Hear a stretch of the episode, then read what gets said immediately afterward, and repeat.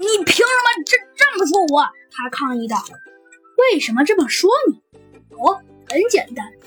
说着，猴子警长翻起了一本书来。嗯，这本书上还得多亏这本书。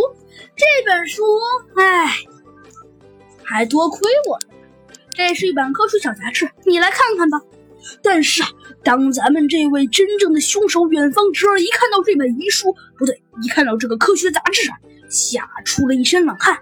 你看，这上面写着，墨水的颜色会随着时间而改变，时间久了，墨水的蓝色就会减少，而略带一些黑色，刚刚好。嗯，你这个钢笔的墨水还是蓝色，所以这就说明了什么？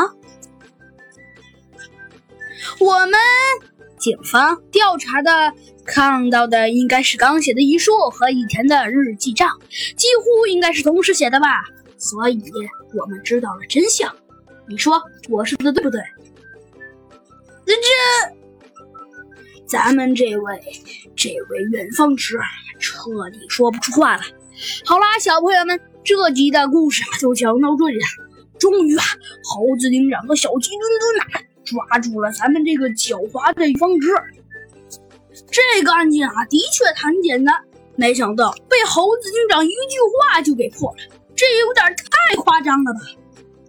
不过不用担心，猴子警长下一个遇到案子可就没这么简单了。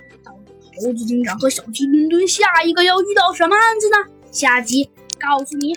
好啦，小朋友们，这集的故事啊，咱们就讲到这里啦。那我们下集再。